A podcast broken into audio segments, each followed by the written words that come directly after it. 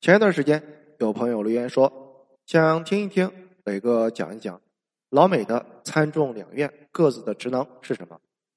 因为我们这些吃瓜群众，只是模糊的感觉到，美国是参议院管人事，众议院管批钱，法案则是要参众两院一起通过才算数。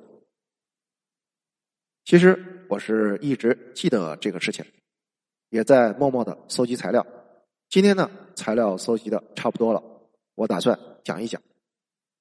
对于爱看国际新闻的朋友来说，对美国政治有一句耳熟能详的说法，就是三权分立。哪三权呢？是司法权归最高法院，行政权归美国总统，而立法权则归于美国国会。而美国国会就包括了参议院。和众议院要搞清楚美国参议院和众议院的区别，就必须先搞清楚一个概念，那就是两院制的议会制度。什么是两院制、一院制和多院制？两院制是部分的资本主义国家实行的议会制度，指的是国家分设上议院和下议院并立，两院独立运作，共同承担。议会职能的制度，而医院制就比较简单，就是只有一个单一的医院。两院制起源于欧洲封建时代的等级会议。中世纪中后期，欧洲的资产阶级兴起，市民阶层日渐崛起，参与政治事务的渴求日益增加，同时封建制度日渐衰落。于是，一个由神职人员、贵族、市民。等不同阶层组成、共同参与商议国事的等级会议出现了。其中呢，最有名的就是法国的三级议会。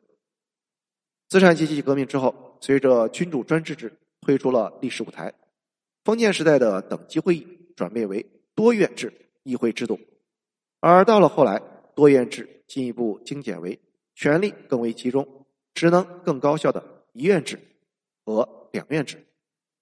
而当今世界上绝大多数国家所实行的议会制度，都是两院制和一院制。实施两院制的有美国，也就是参议院和众议院；有英国上议院、下议院；有法国参议院和国民议会等等。实行一院制的则比较简单，新西兰、新加坡、丹麦、希腊。两院制当中，两个议院的分别主要有三种模式。第一种是在联邦制的国家中，其中一院以成员邦为单位选出，另一院按人口比例选出，就是美国式的两院制；而另一种是在君主立宪制国家中，其中一院由贵族神职人员组成，又被称作是贵族院；而另一院则由平民选举产生，称为平民院。实行这样方式的是英国。在共和国中，其中一院由委任或间接的选举议员组成的，而另一院由全民直选产生的。法国实行这样的制度。美国式的两院制，也就是联邦国家和英国式的两院制，君主立宪国家的分别主要是两点：一个是上议院的产生方式，第二个是上下两院的权力差别。我们先来说一说英国式的两院制。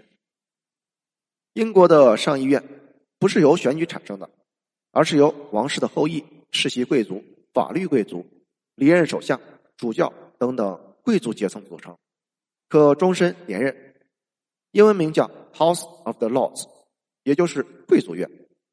与之对应的则是下议院 House of Commons，也就是平民院。英国的议会从十三世纪成立至今，已经超过了七百年。在经历过无数次权力博弈和法案修订之后，上议院的行政权力已经遭到了大幅度的削弱。和一般国家两院职权基本平衡不同，英国国会两院中，下院占据明显的职权优势。也就是说，虽然它叫平民院，但是它的权力更大。而实际上，英国式的两院在现代世界中属于小众行列。在全世界民主进步风潮的影响下，这种带有着浓重君主专制色彩的议会制度，无疑将会被改造甚至废除。而当今世界上，包括了日本、挪威、荷兰等君主立宪制国家所采用的，基本都是联邦或者共和国式的两院制，也就是上下两院的议员都是由选举或者遴选所产生的。所以说，选举很重要。那么，我们回头再来说一说美国国会的发展。最早的美国国会其实是单院制。一七七四年，来自于英属北美殖民地十三个州的五十五名代表齐聚于费城，召开了第一届大陆会议，共同商议民族独立问题。这是美国国会的雏形。到了第二年，也就是一七七五年，第二届大陆会议召开，形成了实质上的国家权力组织。并且在一七七七年通过了邦联条例，组成了美国历史上第一个国会，也就是邦联国会。从大陆会议到邦联国会，早期美国的政权组织带有着浓重的草莽气息和过渡性质，各州各自为政，各州代表在会议上为了本州的利益相互攻击，民族凝聚力相当薄弱，政府运作效率低下，分离主义盛行，于是。在独立战争结束之后，美国的开国元勋意识到，一个能够代表整个合众国利益的完全的国会必须要建立起来。一七八七年，美国制宪会议在费城召开，在采用单院制还是两院制以及议员名额分配问题上，参会人员展开了一番激烈的争论。来自于弗吉尼亚、马萨诸塞等人口大州的制宪代表认为。两院的席位应当按照自由人口数、税收或者两者综合比例分派。这个方案称之为弗吉尼方案。而来自于新泽西、罗德岛等人口较少的州代表，则要求保留邦联国会原有的架构，采用一院制和平均席位制。这一方案称之为新泽西方案。经过了一番激烈的讨论，最终。一个被后世称之为“伟大的妥协”的折中方案产生，也就是康涅狄格妥协案。这让与会的代表勉强取得了共识。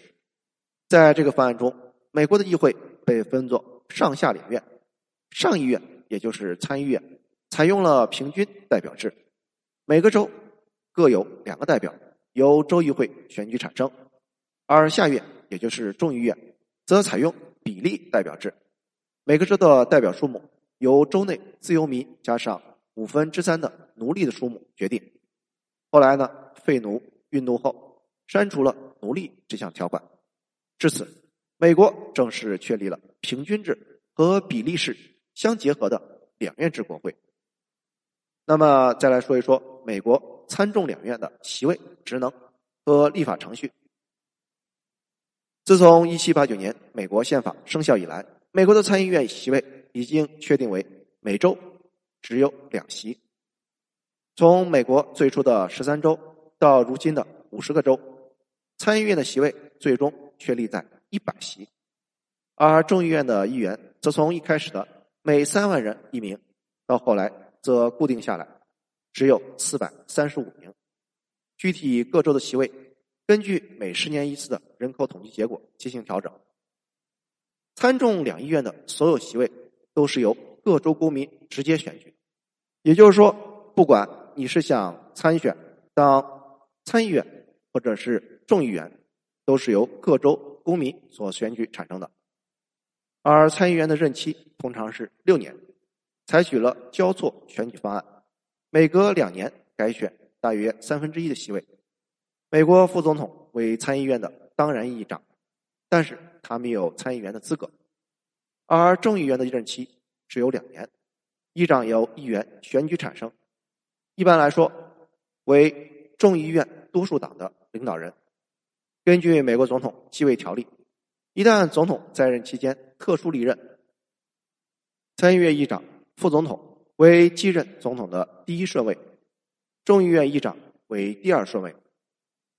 美国的立法主要经由议案提出委员会审议、全院大会审议等等程序。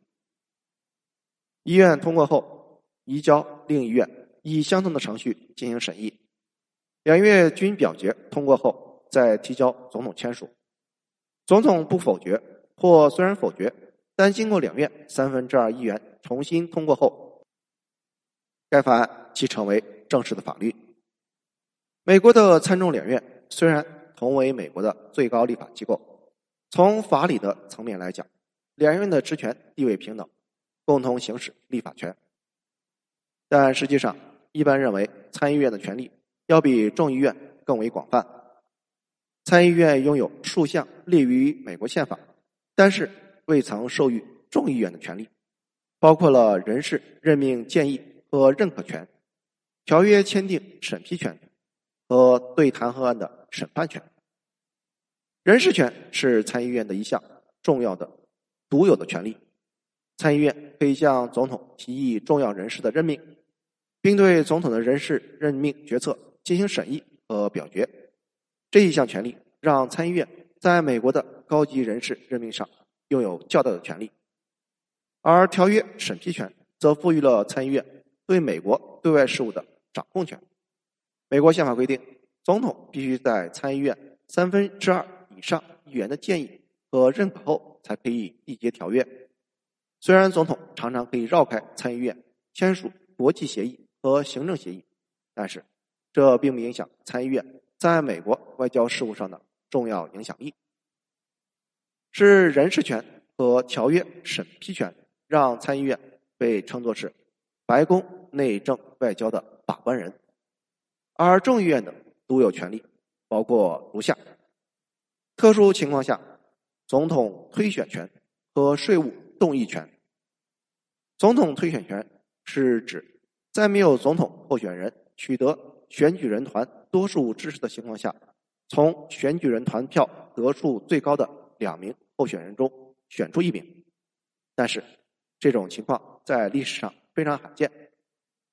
而税务动议权指的是所有将增加税收的法案，应当由众议院首议，也就是众议院决定了税收权。此外呢，众议院可以在经过简单多数表决后。提出对联邦官员的弹劾，尽管美国宪法规定了参议院也有这项权利，但是在美国历史上，参议院几乎从未动用过此项权利。在美国历史上的十余次弹劾案中，参议院始终扮演着弹劾案的审判人，而众议院则扮演着弹劾案的起诉人。总结下来，参众两院的权力各有侧重。参议院在人事和外交，众议院在财政，但是众议院的所有独有权利都可以由参议院进行反制，也就是修订或者驳回。从这个角度来说，我们感觉参议院的权力还是大于众议院的。同时，一般来说，任期更长、人数更少的参议员比众议员更具有威望。从党派博弈的角度来说，众议员的党派色彩。更浓重，众议院往往囿于党派斗争，而参议员则公认比众议员更谨慎客观。除了联邦国会参众两院之外，在美国地方的各州同样有着本州的立法机构——州议会。除了内布拉斯加州实行一院之外，其余的美国各州均由参众两院组成。美国的联邦体系。赋予了各州极大的自主权。联邦议会、州议会互不相属，各司其职。怎么样？那位提出问题的朋友，我今天所讲的内容是否能解决你的疑惑？谢谢收听，欢迎评论、点赞和转发。